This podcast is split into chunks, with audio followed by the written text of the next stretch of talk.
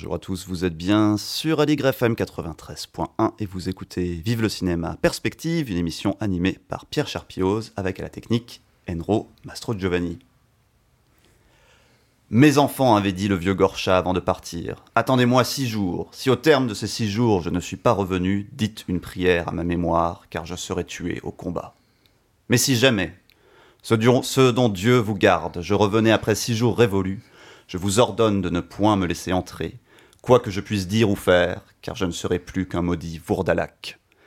C'est dans une famille en proie à l'angoisse, au terme du sixième jour, que trouve refuge le marquis Jacques-Antoine Saturnin d'Urfé, noble émissaire du roi de France. Voici l'étrange synopsis du Vourdalac, un film d'Adrien Beau qui est sorti mercredi dernier et qui est toujours évidemment à voir en salle. Et pour parler de ce film unique, de ce film à part, nous avons le plaisir de recevoir sa productrice, Judith Loulévy. Bonjour Judith. Bonjour.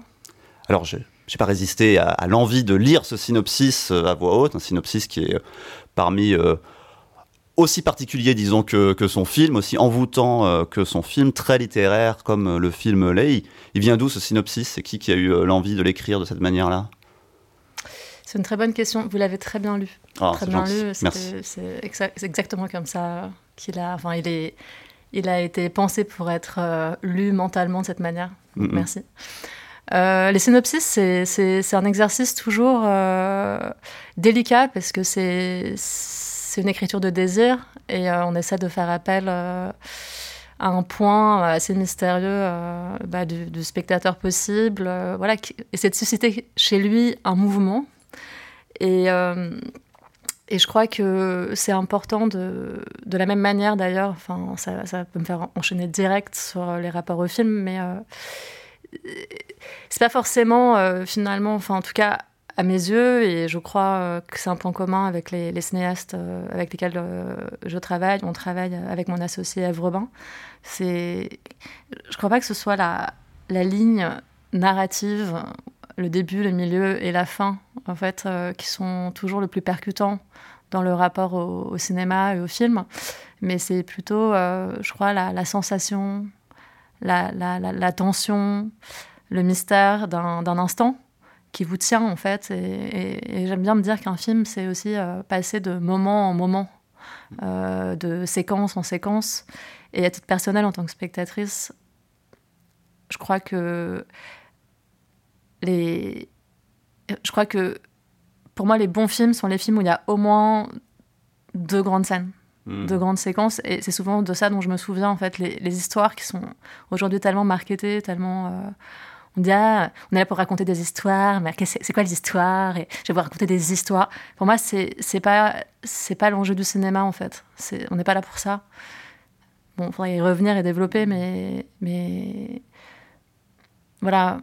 Je crois que on, pour moi c'est vraiment des moments qui comptent. Et donc cette prophétie là bah, elle renvoie, je crois, à, à des souvenirs euh, d'enfance mmh. euh, qu'on peut avoir et qui sont des points de mystère qui sont forts, qui sont aussi euh, l'extravagance des contes. Euh, parce que moi, par exemple, qui, qui ai eu un, un, rapport assez fort avec les contes de Grimm, auxquels je reviens de temps en temps avec mes neveux, par exemple, ou juste à titre personnel, quand on ouvre les contes de Grimm, qui sont vraiment à chaque fois des, plongées dans des univers extrêmement bizarres, extrêmement profonds, visuels, mentaux. C'est des contes qui font deux pages en fait. Mmh. C'est vrai qu'il y a dans ce synopsis cette atmosphère euh, gothique qu'on retrouve euh, complètement dans, dans, le récit. Il y a cette ambiance littéraire, c'est adapté euh, d'un livre de Tolstoï, mais un autre Tolstoï que celui qu'on connaît, son cousin, il me semble. Mais en même temps, c'est pas un synopsis qui nous raconte de quoi parle exactement euh, le film. Il n'est pas question de, de vampires, parce que plus ou moins un film de, de vampires. Il n'est pas question de, on voit un personnage, mais on ne sait pas exactement où ça se passe. On devine quand ça se passe. On comprend que c'est, une époque euh, lointaine, il y a bien longtemps. On comprend, vu le conte, que c'est plus ou moins le, le XVIIe siècle. Mais il n'y a pas eu cette volonté de, de, raconter véritablement de quoi ça parle. C'est pas un synopsis qui dit de quoi ça parle. Non. Non, non, non. Euh, moi, ma, ma, Enfin, je, vais parler beaucoup en jeu hein, ce matin puisqu'on se rencontre, qu'on discute. Euh, et, et, donc, je pense que c'est toujours quelque chose qui n'est pas complètement à la fois défini. Enfin, c'est une sorte de, flou, de désir flou qui nous rassemble euh, entre collaborateurs artistiques quand on décide de faire un film ensemble. Et quelque part, euh, ça se passe bien quand on se rend compte quand même qu'on va dans une direction assez proche. Moi, ce film, j'aime le raconter euh, et essayer de donner envie aux gens euh, en disant que euh, voilà que c'est un film de ruban, de bas de soie, de forêt humide, de perruques, de langue, enfin que c'est une sorte de, de, rencontre entre entre, entre ridicule et le bal des vampires, ou dans lequel il pourrait y avoir aussi un peu quelques voilà, quelques grains du Casanova de Fellini, quoi. Mm-hmm. C'est-à-dire que c'est, plus une expérience rocambolesque, gothique, qui en effet euh, s'apparente aussi à une certaine forme de, de, goût euh, euh, littéraire, cinématographique, et, qui nous sont, voilà, qu'on avait en partage avec Adrien Beau, le réalisateur. mais en effet, la question de l'histoire en elle-même n'est pas tellement le problème, en fait. Mais souvent, Souvent, moi, j'aime bien dire euh, quand. Je ne sais pas si les auditeurs sont familiers avec euh, les étapes euh, de fabrication d'un film, mais bon, il y, a cette étape très importante qui peut être très longue et qui parfois, d'ailleurs, est la seule qu'on connaisse sur un film, qui est l'étape de développement. Donc, c'est tout le temps qui précède, en fait, la, mise en production du film. C'est tout le temps qui précède la certitude qu'on aura les fonds suffisants pour le fabriquer. Donc c'est ce temps où en fait on imagine le film, on essaye de penser le meilleur film possible et aussi le, le, film le, meilleur film possible dans un horizon de faisabilité. Hein. donc c'est mm. une équation euh, euh, perpétuellement réfléchie chaque jour. Et, et, et dans le cadre euh, du, du, du, développement justement, je suis un peu perdue là dans ma, dans ma circonvolution. Euh, Mais effectivement, enfin, ce qu'on ce qu'on devine ce que, dans, dans, ce que vous dites, c'est qu'il y a cette, cette volonté de, de, de, de, trouver le point de raccord entre l'envie euh, du réalisateur et ce qui est possible de faire, le, le regard Exactement. J'ai retrouvé, dans le cadre du développement, souvent, voilà. en fait, quelque part, un film, c'est.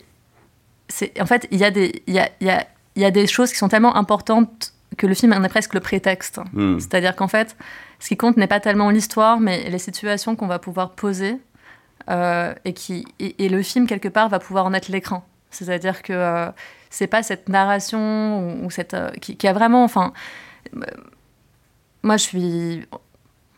Je suis pas encore très vieille comme productrice, j'ai 38 ans.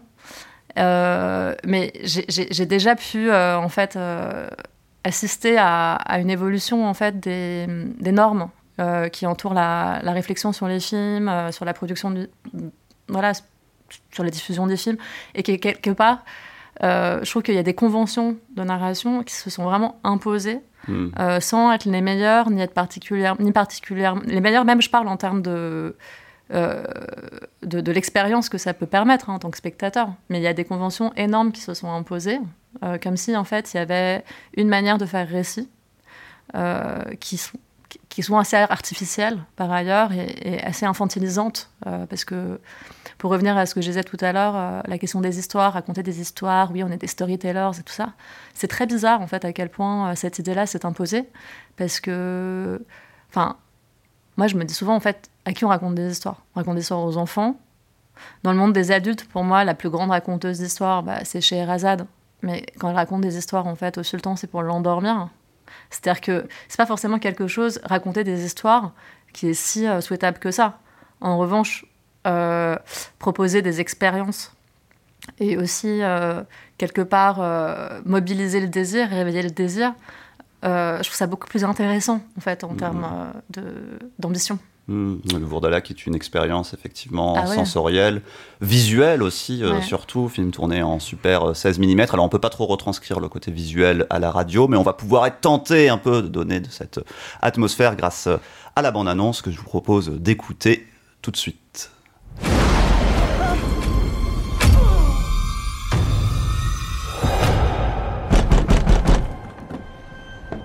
Ouvrez-moi pour l'amour du ciel. Empruntez le sentier vers l'ouest. Vous rencontrerez la demeure du vieux Gorcha. Mes enfants, je pars. Attendez-moi six jours. Mais si jamais, ce dont Dieu vous garde, je revenais après ces six jours révolus. Les choses du tombeau se doivent d'y rester. Je vous ordonne d'oublier que j'étais votre père et de ne point me laisser entrer, car alors je ne serai plus qu'un maudit Vourdalak. Qu'est-ce qu'un Vourdalak?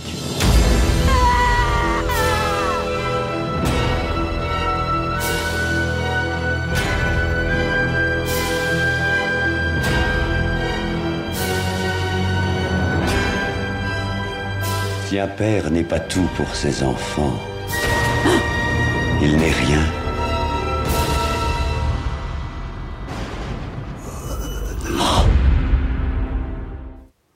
On vient d'entendre euh, la bande-annonce du Vourdalac d'Adrien Beau. On est toujours dans Vive le cinéma, perspective sur Aligre FM 93.1 avec la productrice du film Judith Lou Lévy. Ce qu'on entend dans, dans le film, c'est vrai quand on regarde les premières secondes du film, on se dit voilà, qu'est-ce qu'on est en train de regarder? C'est très euh, bizarre, c'est pas, euh, ça ressemble pas à des films d'époque qu'on a l'habitude de, de voir. On pourrait même croire que c'est un peu kitsch. Et en fait, on est pris par euh, le sérieux du récit qui tient à beaucoup de choses, mais qui tient aussi euh, aux acteurs qui jouent ça admirablement bien. On entend la voix euh, du Vourdalac, euh, la voix du vieux père, euh, joué par Adrien Beau, le, réalisateur, mais on a aussi au casting Cassim Otéclin, Ariane Labette, Grégoire Collin, Vassili Schneider, et tous jouent ça impeccablement bien. Comment est-ce que vous les avez rencontrés? Est-ce que c'était une envie pour ces acteurs d'Adrien Beau de tourner avec eux? Est-ce que c'était vous qui avez pensé à, à eux? Comment est-ce qu'il y a eu la rencontre? Et comment est-ce qu'on leur a proposé, pitché en quelque sorte, cette histoire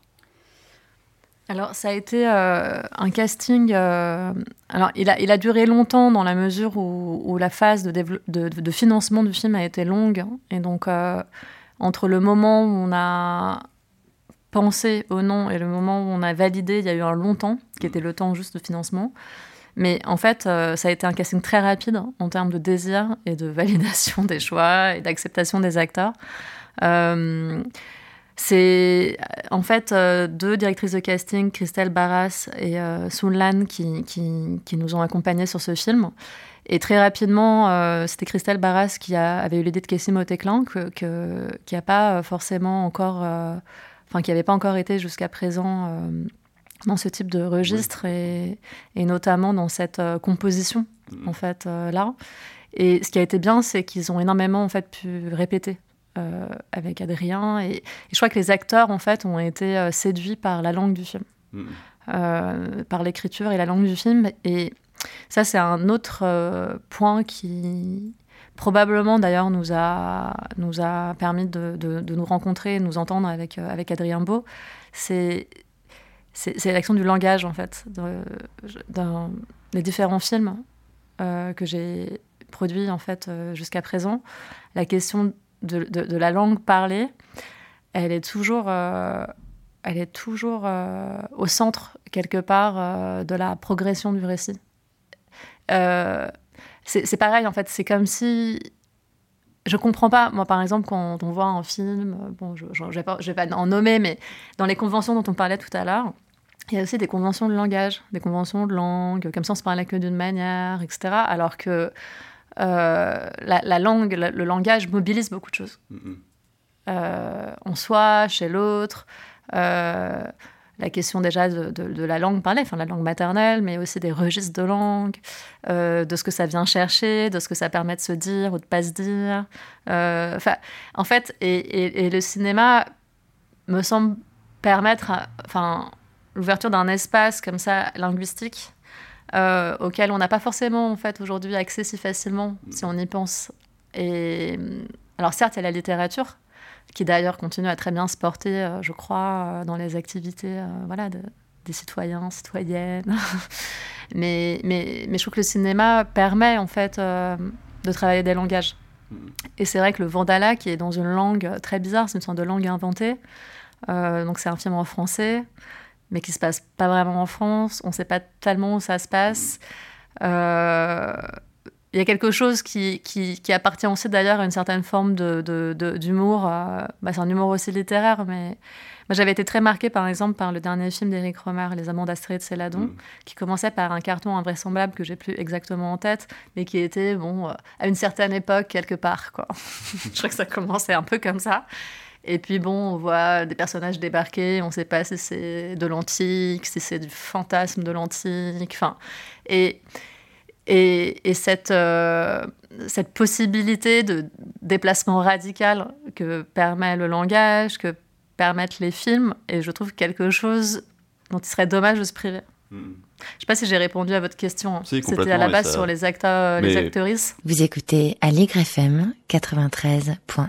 Mais ça parle aussi beaucoup de, la dimension euh, littéraire euh, du film. Et c'est vrai que la force, dans ce qu'on l'a un peu entendu, c'est euh, c'est ce texte qu'on entend et qui est agréable à entendre déjà parce qu'il est bien dit aussi, parce qu'avoir un beau texte c'est une chose, il faut aussi trouver les acteurs qui l'interprètent bien. Mais pour revenir peut-être sur la genèse du projet, comment est-ce que vous avez rencontré ce projet, cette histoire? C'est Adrien Beau qui vous l'a proposé Vous connaissiez Adrien Beau auparavant Comment alors, non, mais c'est intéressant parce que finalement, euh, la question de, du langage, de la langue, plutôt là, en l'occurrence de la langue du film, euh, elle était, elle était euh, en fait finalement assez, on va dire, elle était présente dès l'origine puisque à la base, on avait été, il avait déjà réalisé deux courts métrages magnifiques qui s'appellent La petite sirène et Les condiments irréguliers.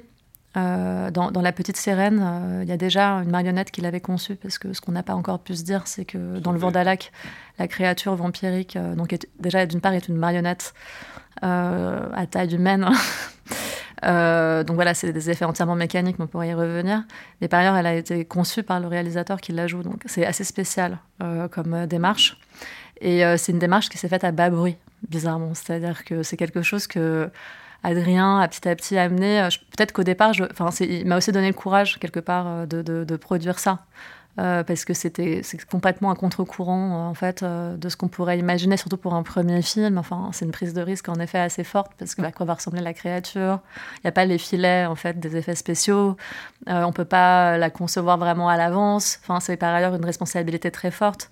Euh, qui pèse sur le réalisateur. Il faut que ça se marie avec des acteurs en chair et en os. Enfin, je il y avait une sorte de truc où, en fait, jusqu'à la fin, en plus, on a tourné en pellicule. Donc, qu'est-ce que ça va rendre? Enfin, franchement, honnêtement. Après, euh, j'y reviendrai plus tard, mais je, je, pense que toute cette prise de risque-là a aussi, euh, quelque part, engagé mon désir du film.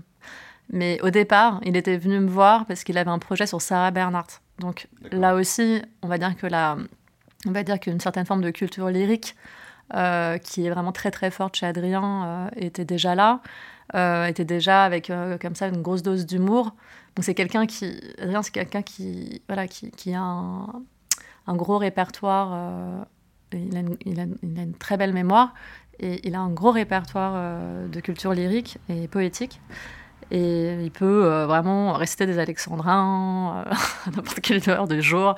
Donc c'est euh, c'est vraiment au, cœur, au cœur, je crois, de, la, de son... Voilà, de sa, de sa, de sa proposition magique. C'est-à-dire que quand il fait un spectacle, il y a en général des marionnettes et des manières de se parler et de parler qui vous emmènent dans une sorte...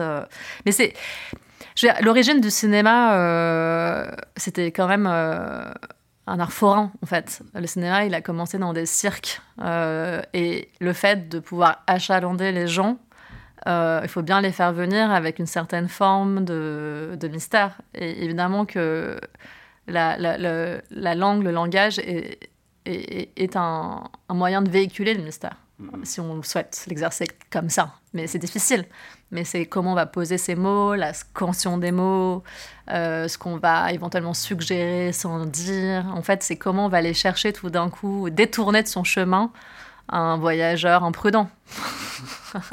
ouais, mais ce que je comprends un peu dans la manière dont, dont vous en parlez, c'est que l'envie n'était pas tant de produire ce film-là en particulier que de travailler avec Audrey Imbeau sur, euh, sur ah un oui, long non, mais c'est vrai que je me suis perdue en route. On, est en conversation libre, c'est lundi matin, c'est très agréable, mais c'est vrai que voilà. C'est intéressant les digressions toujours, ça permet de voir. Euh, ce qui intéresse. Bah, en tout cas, on, se rencontre à la base parce qu'il veut produire, enfin, il veut, il cherche un producteur, une productrice pour, euh, pour ce projet, donc autour de, de la vie de Sarah Bernhardt. moi, à ce moment-là, on est en, en 2017. Et avec mon associé, Eve, on est en, pleine, en plein financement de notre premier long métrage qui était Atlantique de mmh, Diop. Et ça nous mobilisait entièrement. Il n'y avait pas du tout la place d'engager un deuxième dialogue, en fait. Ou, enfin, euh, Atlantique, euh, je ne sais pas si on y reviendra à un moment donné dans la conversation, mais c'est un film qui, s'est tourné euh, à Dakar et dans les banlieues de Dakar la nuit, voilà, et qu'on a tourné en 2018. Grand prix au Festival de Cannes. Oui. 2019. ouais. ouais. Et, et, et c'était pas possible à ce moment-là de penser à autre chose. Et donc, en fait, c'est une des grandes. Euh, qu'est-ce que dans votre question, il y avait un peu euh, qu'est-ce qui détermine euh, à un moment donné un choix de collaboration? Il y a, la question du timing, elle est, elle est, du moment, elle est, elle est, elle est très importante. Et en l'occurrence, on n'était vraiment pas du tout disponible à ce moment-là. Hmm. Et moi, j'avais été quand même assez, on va dire, attirée par, bah, par ce que j'avais vu dans ses courts-métrages, par sa maîtrise euh, de son langage. C'est quelqu'un qui dessine beaucoup, qui accompagne ses scénarios euh, de, de, calligraphie, de, de dessin, ça. C'est assez impressionnant, en fait, euh, cette, cette comme ça, cette, cette, capacité qu'il a à manier différents types d'art plastique. et en fait, au moment où je disais, en fait, franchement, on va pas le faire le film, c'est pas possible et tout ça, on discutait, et puis c'est quelqu'un de très tatoué, Adrien, et en fait, je vois qu'il a euh, deux, les deux points de la morsure du vampire dans le cou. Et alors là, euh, enfin, coup de bol pour lui ou pas, j'en sais rien, mais en tout cas, il se trouve que la, les films de vampires euh, sont à l'origine de mon rapport au cinéma. Et donc, comme c'était une sorte de désir vague, flou depuis longtemps, peut-être quand même un jour, il y aurait peut-être moyen de produire un film de vampire. Enfin, franchement, c'est un délire quand même de pouvoir faire ça. J'ai pas pu m'empêcher de lui poser la question et là, j'ai mis la main dans un engrenage. Il était là, non mais t'inquiète, j'ai une petite nouvelle auquel je pense, je la connais et tout, je te l'envoie, etc. C'était euh, la nouvelle La famille de Vourdalak, donc d'Alexei Tolstoy, qui est donc ce cousin éloigné, euh, pas très talentueux fondamentalement, hein, de Léon, euh, et qui écrivait comme ça une sorte d'aristocrate russe, complètement, enfin, je sais pas, enfin euh, décadent euh, qui écrivait en français des nouvelles euh, gothiques. Mm. Et il se trouve que l'adaptation, c'est encore un autre sujet. C'est un sujet, en tout cas, hyper intéressant au cinéma. Et notamment, comme le dit d'ailleurs Adrien, c'est mieux d'adapter des mauvais textes que des bons textes. Hein. parce que franchement, on a plus de liberté à la limite pour faire quelque chose de bien que quand on est écrasé par l'immensité littéraire d'une œuvre, qui en général d'ailleurs est bien bien plus profonde que, que le récit lui-même. je trouve ça génial que ce soit adapté de Tolstoï, mais pas le Tolstoï auquel on pense. Rien que ça, c'est. Alexa, il a pas Léon. J'ai un peu l'impression qu'on passe notre vie à dire ça. Et en fait, à ce moment-là, a commencé une sorte de phase, donc je parlais tout à l'heure de cette étape qui est le développement, qui est une étape hyper importante, quoi, qui est tout la, le cheminement de, de conception, de pensée d'un film, etc. De rêve du film aussi. Et donc en 2018 a commencé en fait euh, un dialogue euh, avec Adrien Bouvier également, qui est le co-scénariste du film, euh, et en fait qui a été en fait le travail d'adaptation de cette nouvelle. Et ça a été une adaptation très intéressante parce que en fait dans le texte d'origine, c'est un texte alors là aussi bourré de conventions, on va dire sociales, mondaines, sexistes, enfin. Il euh, y, a, beaucoup, plein de choses qu'on n'a pas du tout en fait envie euh, de, enfin je sais pas, de voir dans un film aujourd'hui. en tout cas pas nous quoi. Et donc en fait il y a eu un gros travail de fait sur les personnages, sur les équilibres de, relationnels et de pouvoir dans cette famille, sur euh, finalement qui porte quelque part la responsabilité qui au contraire détruit, comment, en fait, comment se jouent les rapports entre les personnages. Et à ce niveau-là, on a pu y mettre et Adrien, évidemment, euh, d'abord euh, avec Adrien Bouvier, donc bon, il y a deux Adriens, euh, ont pu y mettre, je crois, voilà, des, des, des, des, questions qui sont pour eux, voilà, des questions très importantes dans leur parcours intime, de réflexion aussi politique, quelque part. de deux personnes qui, voilà, qui vivent au XXIe siècle et qui ont plutôt envie euh, d'aller euh, questionner euh, des enjeux d'émancipation que de reproduire des schémas de merde pas pensés quoi. Mmh. Donc ça a été à la fois, on va dire pour schématiser une forme de, de modernisation de la nouvelle, mais à travers quand même la langue du texte d'origine. Oui. Mmh. c'est très clair. Lucie.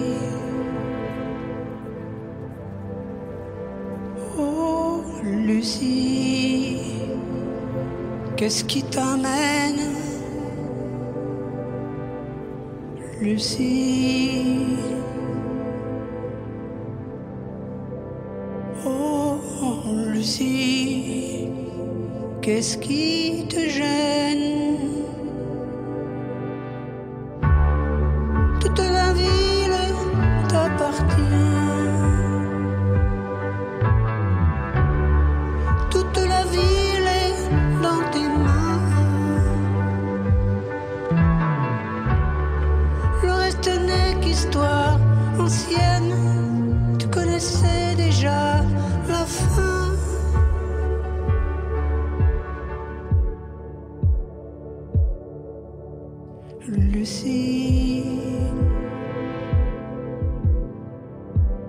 Oh, Lucie, c'est pas la peine. Lucie. Oh, Lucie, que tu reviennes.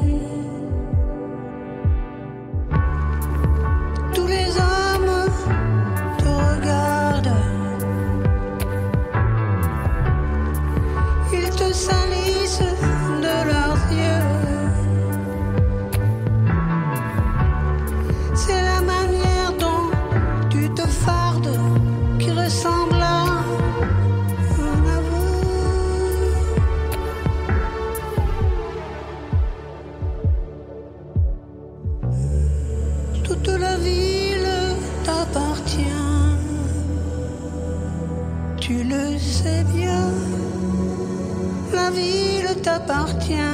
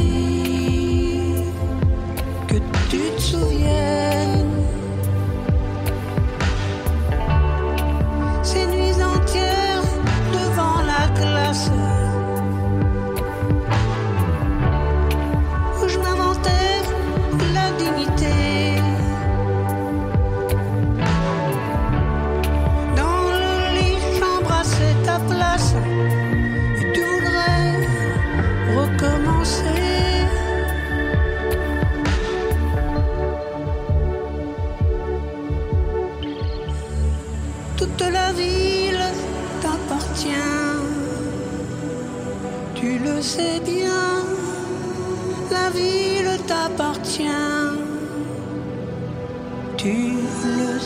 Aligre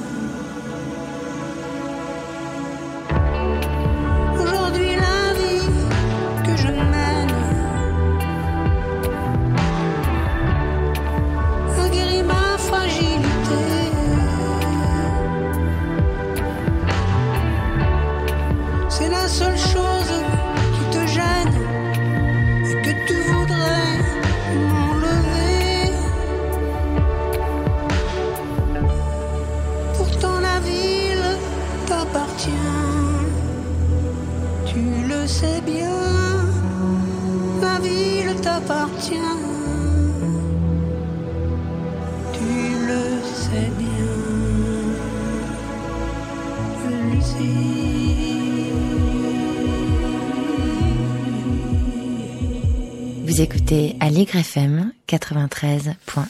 Lucie de Christophe sur Aligre FM 93.1. Vous écoutez Vive le cinéma Perspective. Nous sommes toujours avec la productrice du Vourdalac, d'Adrien Beau, qui est actuellement en salle, Judith euh, Lou Lévy. C'est un film risqué à produire. C'était quelque chose qui vous plaisait à la base C'est ce que vous disiez, de l'idée de prendre des risques? Non, mais franchement, avec les années, on, moi, je me posais la question, je me dis, mais qu'est-ce qui fait que on, pour, enfin, il y aurait, en fait, c'est qu'est-ce qui, qu'est-ce qui fait qu'on qu'on choisit un, un, film plutôt qu'un autre? Euh, Qu'est-ce qui vous tient? Et aussi, pourquoi ce qui vous tient pourra être un pari aussi qui pourrait tenir d'autres gens sur leur siège dans une salle? Et avec les années, je me suis dit, et c'est un truc dont j'aime bien discuter avec mes consoeurs, confrères, productrices, c'est que je crois qu'un film doit être un peu dangereux. Euh, pourquoi il doit être dangereux? C'est pas une position juste, euh, comment dire, euh, pour de frime quoi, ou de. C'est, je crois que, enfin, on va pas se le cacher, c'est dur de produire un film. Enfin, c'est un gros combat, ça dure longtemps, il faut s'accrocher quoi. En fait, il faut juste pas lâcher, et il faut pas oublier que à la base, un film c'est quelque chose qui n'existe pas et qu'on va faire exister.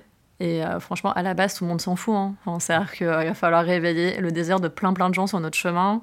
Et on croit en quelque chose qui n'existe pas. Mm. Donc c'est une forme de foi très spéciale. Enfin, en tout cas, moi, c'est comme ça que je le vis. Et en tout cas, c'est comme ça que je l'ai vécu jusqu'à présent. Et, je crois que c'est aussi ce qui permet de mettre du cœur au combat. Euh, c'est que, euh, bah, si on se bat alors que c'est justement dangereux, ou on se bat parce que c'est dangereux, c'est qu'en fait, on y croit énormément c'est qu'on est prêt à y laisser euh, des plumes. Et donc ça en vaut la peine, comme on dit dans cette belle expression. Non mais et, et, parfois, au fond, euh, j'en parlais, euh, c'était, j'en parlais notamment avec Lajli cette année et, ses coproducteurs, producteurs, euh, Toufi Kayadi et Christophe Barral, qui sont des gens avec lesquels d'ailleurs j'ai, j'ai, eu la chance, voilà, de, que j'ai eu la chance de rencontrer et qui nous ont qui nous ont aussi soutenus sur euh, le film de Nadav Lapid, Le genou d'Aed, euh, qui est sorti il y a, il y a deux ans. Mm-hmm. Euh, à propos du jeune imam, qui, est un film qui a été une aventure de production très particulière et très politique cette année. Mm-hmm. Et, donc, Le jeune imam, c'est un film de Kim Chapiron, pas de Lajli, mais Lajli le, le, coproduit en fait avec Srab, donc avec Christophe et, et Toufik. Et euh, il racontait euh, à quel point, malgré euh, le succès, mais genre incroyable des Misérables, c'est-à-dire que c'est un film Les Misérables qui a eu le prix de jury à Cannes, qui a fait, je sais pas, j'ai un million et demi d'entrées, mais peut-être qu'il en a fait deux millions. Enfin, franchement, à ce stade, moi, j'arrive même plus à compter. en centaines de milliers, je me perds. Qui a eu le César du, voilà, du meilleur film, qui a eu le César du public, qui avait été créé à un moment donné, je sais plus s'il est toujours. Qui a disparu. Ouais, enfin, ils ont les critiques, ils ont eu tout ce qu'ils voulaient. Et alors, le jeune imam, une difficulté incroyable à le produire. C'est-à-dire qu'ils sont remangés les mêmes difficultés qui s'étaient mangées sur euh, Les Misérables. Mm. Et euh, bon, moi, j'étais assez révoltée par cette. Euh, cette bah, ce, que ça, ce que ça traduisait, en fait. et en même temps, je. Je pouvais que leur dire une chose dans laquelle je pouvais aussi me retrouver quelque part, c'est que si malgré ces difficultés, alors qu'ils avaient probablement la possibilité de faire plein de choses de manière plus facile. Ils ont fait ce film, c'est qu'ils y croyaient que ça faisait sens, et là-dedans il y avait une sincérité, et c'était un film d'ailleurs qui était réussi, qui a marché mm-hmm. contre toutes les prédictions des, euh, on va dire, euh, euh, je sais pas moi, euh, oiseaux de malheur là qu'on peut, on peut croiser sur nos routes dans le cinéma. Enfin voilà, il y a plein de gens qui, au fond, ont des pouvoirs de décision sans spécialement connaître le cinéma. Quoi. franchement, c'est quand même assez comique souvent. Donc, euh, des pouvoirs de décision, parce que, bah, parce que euh, en production, souvent les gens, d'ailleurs, je pense que c'est pas mal d'en parler, puisque c'est une émission qui, qui invite euh, des producteuristes à parler. c'est quoi le métier de producteur? Bah, C'est le développement dont je parlais. Et puis après, c'est en fait, on est des vendeurs, on est des marchands. En fait, on cherche de l'argent. Euh, pour que euh, le film sur lequel on s'est engagé et sur lequel en général on a commencé déjà à dépenser de l'argent alors qu'on ne l'avait pas pendant le développement, euh, bah, que le film soit, on puisse le faire. Mm-hmm. Et bah, il faut y croire quoi. Et donc cette dangerosité-là, pour y revenir, elle peut avoir différents types, elle, peut être de différents types. La dangerosité, c'est tout simplement la difficulté qui fait que malgré tout, on se battra pour ça. Oui. Et voilà, on pourrait développer, mais, mais mais si un film, quelque part, présente pas spécialement d'enjeux, pas spécialement. Enfin, moi, j'ai du mal à comprendre, en fait, pourquoi on le fait, quoi. C'est-à-dire. Euh, ouais, je me dis au fond, l'expérience dans la salle sera aussi, aussi fadasse que la difficulté à déterminer la raison pour laquelle on, on, on a quand même mm, bah, permis l'existence euh, de l'objet filmique. Et en revanche, je crois que le spectateur ressent les batailles. Pardon, hein, c'est un peu. euh, Il y a quelque chose d'un peu romantique dans ce que je dis, mais. Mais euh, je crois qu'au fond, ça crée une tension quand même. Enfin, il y a une étrangeté, quoi. Et je crois que dans le Vourdalak, évidemment, euh, c'est pas un film euh, au premier abord avec une charge politique. voilà. Bon, déjà, c'est un film qui, qui, qui, qui existe avec une liberté plastique formelle, a priori, qui n'est vraiment mais pas du tout intégré dans les standards actuels du marché, euh, notamment, euh, ça sera encore un autre sujet, on peut en parler, euh, du, du cinéma dit de genre. Et en tout cas, le cinéma fantastique aujourd'hui, qui est vraiment, pareil, très, très normalisé, quoi. Enfin, Mm, Ouais, standardisé. standardisé, voilà, exactement. Et, et en même temps, la difficulté de le faire et le fait de le faire quand même et de, de, de rendre quand même possible malgré tout parce qu'on y croyait, parce qu'en effet, dedans, il y a une charge. euh, bah déjà, il y a de l'humour. Enfin, c'est un film, euh, j'espère que, enfin, j'espère que les gens s'autorisent à rire dans le film parce qu'il n'y a pas écrit euh, au début, franchement, vous pouvez rigoler si vous voulez, mais le Mm. film est vraiment très fantaisiste. Mm, mm. C'est une grande fantaisie. Et, et, et, et cet humour-là, cette étrangeté-là, cette liberté, je crois qu'au fond, les spectateurs qui voient le film la reconnaissent, les reconnaissent et sont contents. Bien sûr. Et en fait, nous, c'est notre but. Notre but, c'est que franchement, euh, bah, on, on se tape dans la main à un moment donné, euh, quelque part symboliquement, avec les, les spectateurs des films. Oui, c'est vrai que la première réaction qu'on a quand on, quand on voit ce film, c'est se dire bah, c'est un film qui ressemble à, à aucun autre, ce que je disais euh, tout à l'heure. Et, et c'est finalement assez rare au cinéma de voir des films qui ressemblent à aucun autre, alors que ce qu'on a envie souvent, c'est d'être surpris, de, de vivre des expériences euh, euh, Ah ouais différentes. Exactement. Et, et c'est ça, c'est vrai que c'est euh, assez rare. C'est intéressant de voir des films qui proposent ça et qui sont, euh, malgré tout, qui, ont, qui, qui peinent à exister. Bah, ils peinent à exister, mais en fait, c'est aussi. Mais ça, c'est un truc aussi assez français, quoi. Parce que moi, j'avais été un peu marquée, puisqu'on parle de- des parcours, etc. Mais j'avais eu la chance à un moment donné de me retrouver aux États-Unis sur un, un marché euh, du film indépendant. Un marché, c'est vraiment euh, un marché du film. Bah, on arrive avec son projet, et puis on fait du speed dating avec des gens. En général, franchement, ça sert à rien. Mais c'est quand même parfois un peu édifiant sur les conversations qu'on peut avoir. Et puis ça permet aussi euh, de mesurer notre capacité à identifier le film qu'on est en train de faire. Parce que quelque part, essayer d'en Mhm. traduire très rapidement ce qu'il est, son désir, euh, comment on en parle. On se rend aussi compte parfois dans ces moments-là bah, des carences qu'il y a encore dans la définition du projet ou de ce qu'on pourrait en faire ou de comment on pourrait mieux attirer, est-ce qu'on arrive à attirer l'attention ou pas. Donc c'est toujours un peu édifiant quand même, c'est pas mal. Et donc c'était un, un- un marché comme ça du film indépendant. euh, les Américains ont un grand, euh, grand fantasme l'indépendance. euh. Bon, pareil, autre sujet. C'est sur difficile à définir. Ouais, non, Indépendant d'ailleurs- de quoi et de qui par rapport sur à le sujet, je recommande une lecture que moi j'avais trouvée géniale à l'époque, qui était celle de Peter Biskind, euh, Le Nouvel Le Hollywood, Hollywood. et Sex Mensonges et, et Hollywood, euh, parce que c'est vraiment une histoire euh, du mythe de l'indépendance quoi, sur 40 ans de cinéma américain, enfin états-unien. Mais là-bas, j'avais entendu un truc qui m'avait grave rassurée parce que c'est vraiment pas du tout ce qu'on entend en France et c'est étouffant ici en fait à quel point il y a vraiment il y a vraiment un grand discours en fait, un grand un grand un grand gap, un grand un grand un grand fossé entre entre entre le discours et la réalité. Voilà. Là-bas, directement, en fait, la question de la, de la, de la singularité, euh, elle est pensée aussi euh, de manière intéressante sur le plan des affaires. Parce qu'un film très singulier se démarque Bah. dans la masse de films. Parce qu'il y a une masse de films. hein. C'est-à-dire que même dans les films étrangers, ce n'est qu'une infime partie qui est disponible sur les écrans en France. Mm. Euh, donc, qu'est-ce qui fait qu'à un moment donné, on identifie un film?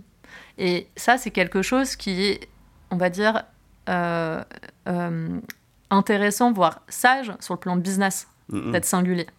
Alors que ici, on peut entendre des discours aberrants du genre la singularité, alors là, c'est ce qu'il y a de plus compliqué, personne n'en veut. hein. Mais on entend ça en France aujourd'hui, moi j'ai entendu ça sur ce film. J'ai entendu ça, et franchement, les bras m'en tombent. En fait, c'est quoi? Parce que si la singularité, c'est vraiment trop compliqué, personne n'en veut, qu'est-ce que ça veut dire en fait Ça veut dire que là, on veut quoi? On veut de l'homogénéité. hein.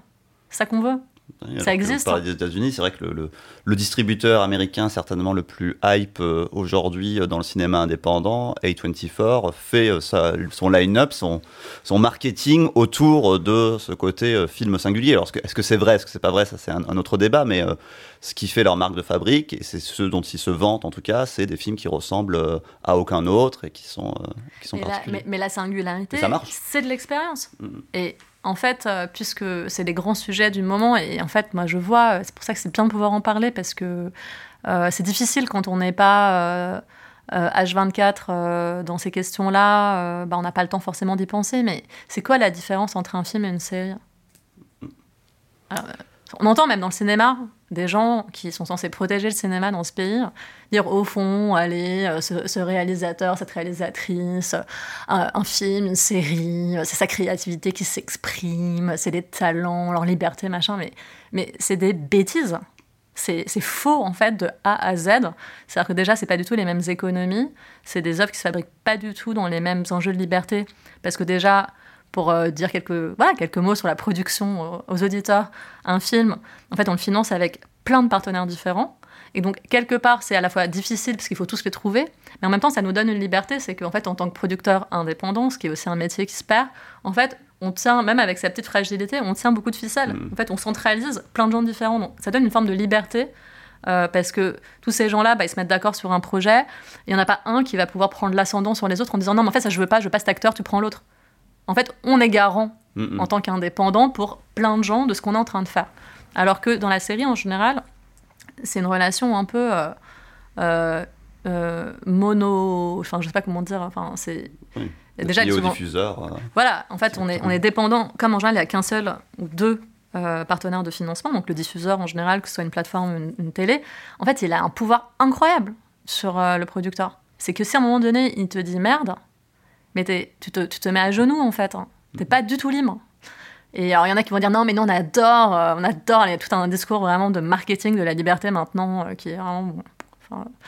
mais, mais fondamentalement c'est pas du tout la même liberté d'expression en fait euh, déjà entre les deux. Et par ailleurs, outre le fait que c'est des conditions d'existence qui n'ont rien à voir, c'est pas les mêmes marchés, c'est pas les mêmes gens, c'est pas les mêmes, enfin voilà, c'est pas les mêmes rapports à la liberté de créer, aux écritures, aux projets, etc. Euh, pour moi, une des grandes différences, c'est que en effet, la série, par sa durée et par son caractère épisodique et par l'histoire quelque part du récit feuilletonnant depuis le 19e siècle, voire plutôt, puisque finalement c'est la question du récit, euh, la question du récit euh, infini, enfin voilà, du, récit long. En effet, ça repose énormément sur la question de la narration, et on en parlait tout à l'heure des histoires.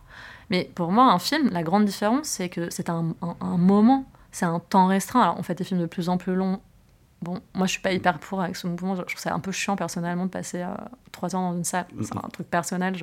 Mon niveau même de ma capacité de concentration a diminué ces dernières années. Et d'ailleurs, Le Bourdalac est un film court. enfin, ça fait genre 1h29 euh, et c'est agréable personnellement à mon avis. Mais à part ça, euh, un film pour moi c'est une expérience. Et donc, comme Enfin, si c'est ça, une des choses qui distingue la série des films de cinéma, c'est le fait que d'un côté, il y a l'empire du récit, de la, narration de l'histoire, et de l'autre, on va dire l'empire de l'expérience. et ben franchement, ça, ça offre une approche, euh, enfin ça ouvre en tout cas euh, une autre perspective sur ce à quoi on est censé nous engager en tant que productrice, cinéaste. On doit mm-hmm. proposer une expérience de quelque chose, quoi. Donc voilà, Bon, c'est des trucs que j'aime me raconter. Hein, mais par ailleurs, je pense que quand même, ça distingue en effet les, ça distingue les métiers. Et ça distingue en fait aussi les types d'écriture. Parce qu'en fait, on écrit, des, on écrit du temps en fait au cinéma. Mm. On écrit euh, qu'est-ce qui se passe dans, dans un, un, moment de temps, dans un espace-temps, dans une pièce où il y a un temps. Comment faire en sorte que ça explose, quoi. Enfin, mm. moi personnellement, c'est ça que je trouve intéressant, c'est que c'est que ça, que ça me, que ça me révolutionne. Et j'espère, évidemment, c'est des grandes ambitions. Hein. Pour Dalak, euh, on, a fait ce qu'on pouvait aussi avec les moyens, les moyens du bord. Enfin, bon, je dis ça, c'est pas un film si pauvre que ça, c'est un film qu'on a fait euh, avec un million et demi d'euros. Euh, voilà, il y a, y a, beaucoup de partenaires qui nous ont rejoints dessus. Et d'ailleurs, c'est un des côtés assez improbables du film, c'est qu'il a rassemblé des gens très, très mhm. différents. Et ça aussi, pour moi, ça, quelque part, incarne la désirabilité du projet.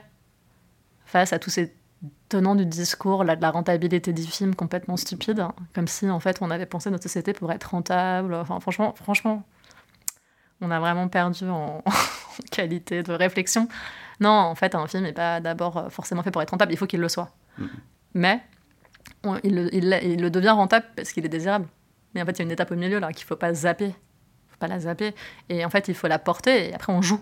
On est des joueurs. C'est encore Mhm. un autre, euh, un autre, euh, une autre caractéristique de nos métiers. euh, C'est qu'on joue. euh, on parie sur des, comme je disais tout à l'heure, sur des œuvres qui n'existent pas encore. On parie sur le fait que ça va être bien. On parie sur euh, le fait que ça va plaire. On parie sur le fait que ça va être, euh, ouais, que ça va être réussi, quoi. Mhm. On parie sur le fait que ça va marcher.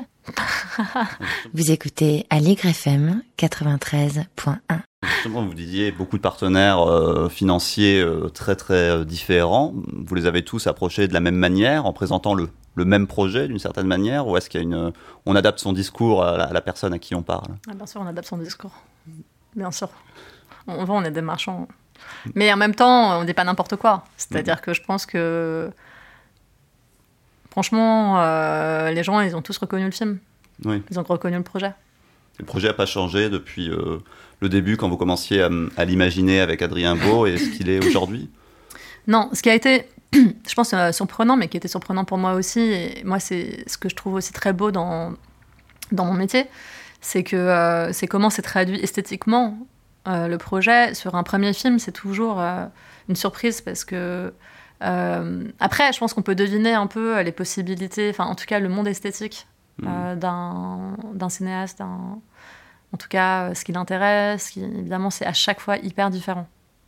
Mm. Mais c'est intéressant d'identifier à chaque fois les, les spécificités esthétiques de quelqu'un, ce qu'il va aller chercher.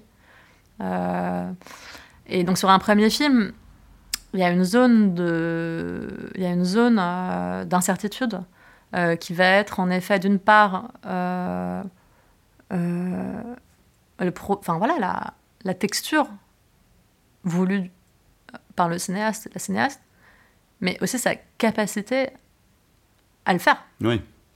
à, à remplir ses propres. Mm. Ouais, c'est une chose de l'imaginer, c'est autre chose de la Voilà. réaliser. Et alors, ce qui a été assez marrant dans l'histoire de Bourdalac, c'est que je pense qu'à la base, Adrien aussi, il m'a, il va- il m'a vendu, euh, il m'a vendu aussi un projet que je voulais entendre. Et je pense que à un moment, euh, j'étais moi-même, je pense, dans une sorte de fantasme. Et ça, c'est toujours une mauvaise, une mauvaise chose. J'ai remarqué, c'est d'un truc plus standard quelque part, faire un genre plus standard, faire un truc, voilà, faire euh, un film de vampire euh, qui marche pour les jeunes et tout. Au final, les jeunes sont au rendez-vous de ce film, hein. c'est-à-dire que quelque part, sa, sa bizarrerie, euh, son ancrage comme ça dans une esthétique qui a un peu disparu et qui fait que Adrien, il aime bien dire que c'est comme si on retrouvait un film qui était déjà très vieux, quoi. Mm, Euh, mais en fait, c'est un truc qui fait délirer toute une génération qui euh, a pas forcément la cinéphilie euh, des gens de 50 ans, 60 ans qui financent les films. Qui oui. eux se disent Ouais, bah, c'est bon, c'est quoi ce film là euh, Qui ressemble au film de ma jeunesse. Mais en fait, euh, il y a plein de gens qui n'étaient pas encore nés à ce moment-là. Mm. Et c'est comme quand on voit, par exemple, euh, moi, ça m'avait pas mal surprise quand sont arrivés bah, à l'époque où Stranger Things, la série, est sortie. Et puis après, il y avait aussi des films, c'est le Super 8 et d'autres où, en fait, il y avait toute une esthétique des années 80 qui a, en fait, cartonné auprès des millennials. Enfin, des gens nés après le 2000, quoi. Et parce que je pense que c'est comme probablement euh, quand euh, des gens nés dans les années 80 euh, pouvaient en effet se mettre à kiffer aussi le look, le style euh, d'un cinéma plus 70s. par Ah exemple. oui. On est toujours un peu nostalgique de l'époque qu'on n'a pas connue, ça c'est sûr. Et c'est vrai que Mais parce que le- c'est inspirant, parce que Ouais. c'est la distance, parce Ouais. qu'en en fait, il y a quelque chose qu'on connaît pas, parce que c'est mystérieux. C'est-à-dire qu'en fait, être per- en permanence écrasé sur, euh, sur ce qui vous ressemble, sur son image, ça n'a aucun intérêt. Enfin, Mhm. Moi, je crois que fondamentalement, il faut quand même rechercher des expériences de l'altérité. euh, Enfin. De l'altérité, ou en tout cas. euh, Enfin, c'est- des questions, euh, c'est des questions qui sont qui sont vraiment importantes, quoi. Qui sont euh, qu'est-ce qu'on renvoie de l'image du monde, quel monde on recrée, pourquoi, quel monde on veut donner à voir? Évidemment, ça change à chacun des films, mais c'est des questions qu'il faut se poser et qui va aussi avec la question des normes esthétiques, Mm. parce que évidemment rien n'est neutre, rien n'est neutre. Il n'y a pas genre un réel qu'on qu'on fait apparaître dans un film, puisque le réel est une expérience vécue singulièrement et différemment euh, par, euh, je dirais pas forcément par chaque individu, même si c'est le cas, mais en tout cas par les différents groupes mm. culturels, sociaux. et donc, en fait, à travers l'esthétique d'un film, l'image d'un film, c'est aussi finalement un monde qu'on propose, quoi, mm. qu'on donne à voir. Et donc, quel est ce monde qu'on donne à voir? Qu'est-ce que ça raconte sur l'industrie qu'il y a derrière? Quels sont les mondes qu'on n'a pas vus? Et, qu'est-ce que ça veut dire? Et qu'est-ce qu'il faut encore donner Enfin, qu'est-ce qu'il faut encore montrer? En fait, un, un film, c'est d'abord de la monstration, quoi. C'est en fait, on, on, raconte pas une histoire, on montre un monde dans un film. Mm. Donc évidemment, là où c'était super avec Adrien Beau, c'est que c'est quelqu'un qui sait créer avec ses mains, il sait créer des mondes fantastiques. Donc c'est un cas très spécifique qui est celui du cinéma de genre. Mais c'est la première fois qu'on en fait en fait euh, au film du bal, mm. notre société. Et d'ailleurs, euh, on va encore en faire là en fait, c'est pas vrai, c'est pas la première fois. Même si Atlantique, pour certaines personnes, était présenté comme un film de genre. Non, mais c'est pour ça qu'en fait. Toujours les questions de définition sont toujours. Euh, ouais, non, mais. De toute façon, enfin, franchement, euh, surtout la question, c'est qu'est-ce qui n'est pas de genre? Mm-hmm. enfin, Surtout, qu'est-ce que ça veut dire du cinéma qui n'est rien? Mm-hmm. Non, mais oui, oui, oui, non, mais c'est sûr qu'en fait, on a, nous, euh, fait plusieurs films. On a, on a aussi coproduit Zombie Child. Mm-hmm. on a, Bertrand Bonello. En effet, euh, le cinéma fantastique, euh, le genre, euh, enfin, et là, il y a un, gros film de science-fiction qui arrive pour l'année prochaine. Il y a encore, voilà, il y a, encore, il y a encore du fantastique qui va débarquer. Ce que je veux dire par là, c'est que Enfin voilà, c'est qu'en tout cas, on, propose des lunettes pour regarder le monde. Mm. avec un film. Et, ça, c'est important de l'avoir en tête, euh, je crois. en mm. tout cas. Euh, mais là, c'est vrai qu'on était sur de. Quand je dis qu'on était sur une expérience du genre spécifique, c'est que le film de vampire est souvent un film assez codé, un univers de film assez codé. Voilà. Mm. Euh, ce qu'on fait pas, on fait pas forcément toujours des films aussi entre guillemets codés. Oui. sachant que le code est aussi un kiffant. Enfin, c'est-à-dire que c'est un type. les geeks oui, on peut se plaire à reproduire. Euh, à la question du code et de comment justement ce qu'on reproduit, ce qu'on reproduit pas, etc. C'est un type de délire. Oui, on le voit dans les slashers, on le voit dans pas mal effectivement de, films qu'on appelle euh, de genre. Mais d'ailleurs, on va dire que ce serait peut-être la seule définition un peu euh, puriste de ce que c'est que le genre. C'est vraiment mm. un cinéma de code. Mm. Après, euh, à partir du moment où on peut dire que la comédie c'est de genre, le fantastique c'est de genre, l'horreur c'est de genre, le polar c'est de genre, le thriller c'est de genre, le film politique c'est du genre. Enfin, en fait, aujourd'hui, maintenant, enfin, franchement, c'est un mot, il faudrait peut-être s'en débarrasser pour euh, reparler de manière un peu plus précise. Oui. Parce que. Oui, parce que dans les dossiers, vous aviez dû, j'imagine, indiquer euh, le genre. On a une fantastique. Oui. Fantastique. Et, Mais pareil, fantastique, enfin, franchement, je, je mets. Enfin, en fait, moi, je trouve que ça veut rien dire. c'est pour ça que nous, on, a, on dit que c'est un film gothique. Oui, oui c'est pas mal, ça correspond, euh, ça correspond euh, à Ah ouais, ouais c'est de la vieille pierre qui est froide, qui suinte. franchement, euh, on est dans du tombeau. Des vieilles forêts. Oui. Mm. Mm. Le film est sorti la semaine dernière, on a passé le, premier week-end. ça se passe comment? Ça se passe, en fait, on a des très bons retours de presse, de spectateurs.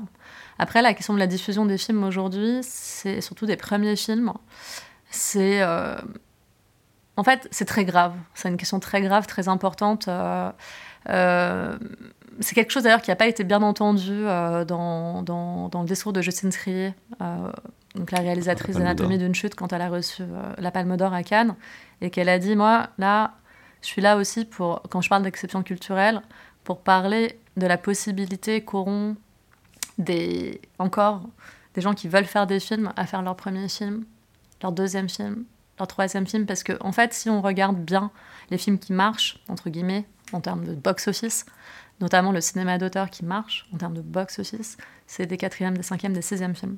Hmm. C'est-à-dire qu'à la base, le contrat sur les premiers films, c'est pas de faire un succès au box-office.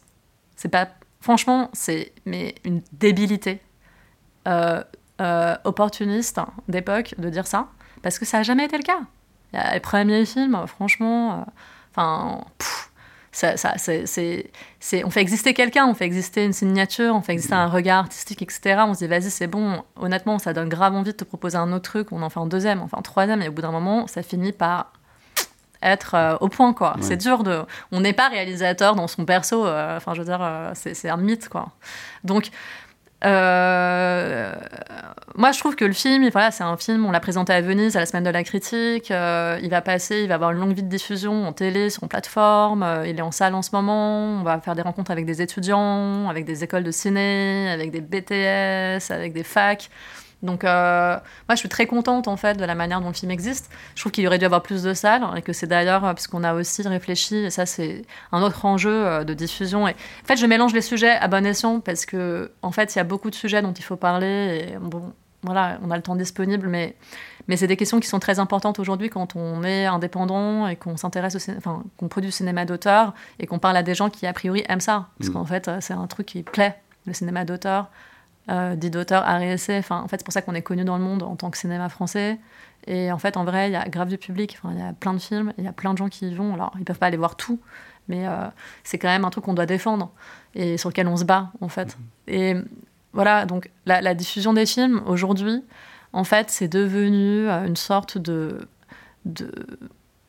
de cimetière, quoi. C'est-à-dire qu'en gros, euh, on nous fait croire, parce que moi je trouve ça, j'aimerais bien en fait mieux comprendre le truc et je suis vraiment disponible pour qu'on m'explique. On nous fait croire que les exploitants font la pluie le beau temps et qu'ils font ce qu'ils veulent et qu'en gros ils veulent juste que leur salle soit remplie et que leurs engagements, il y en a plus et qu'on sait pas comment faire pour leur faire tenir leurs engagements. Comme si bon, euh, comme si on n'avait pas des leviers a priori en France en fait euh, pour euh, quand même un peu contraindre les gens à une réglementation qui favorise l'intérêt général et le bien commun. Genre, genre on connaît pas cette culture-là en France. Euh, on va en parler. Non, c'est juste qu'elle a été lâchée.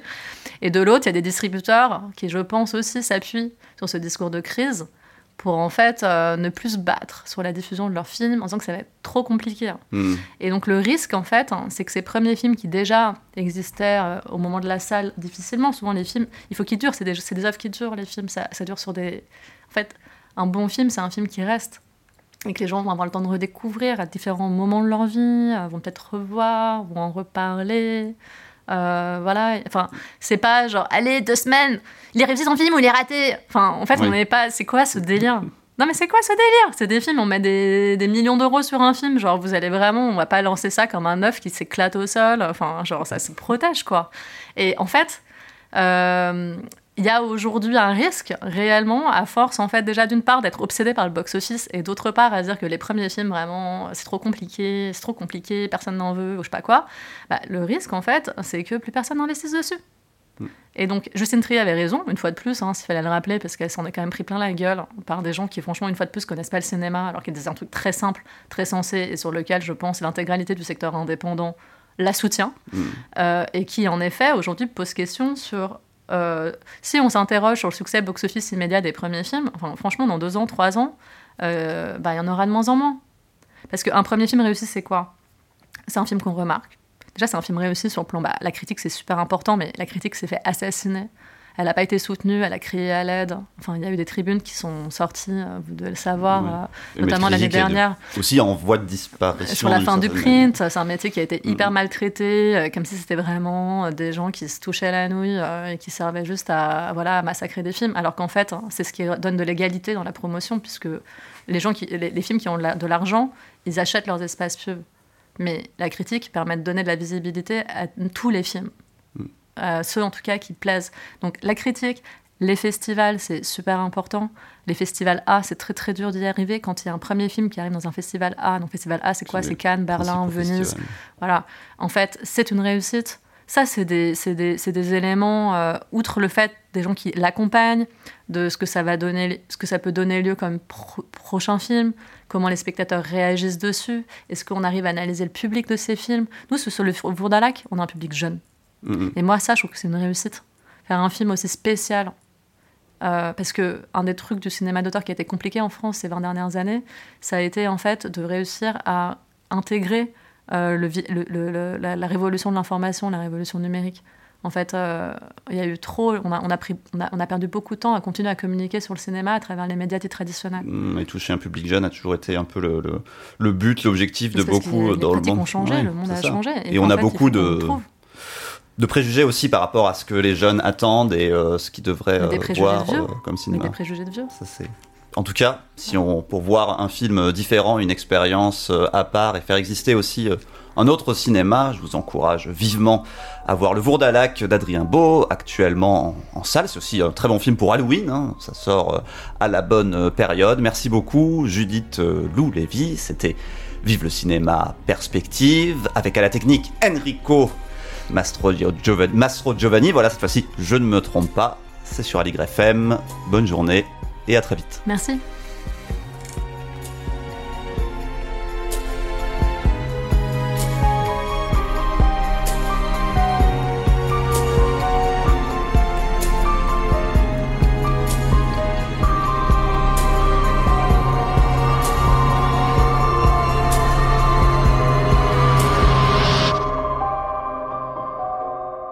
Vous écoutez Aligre FM 93.1.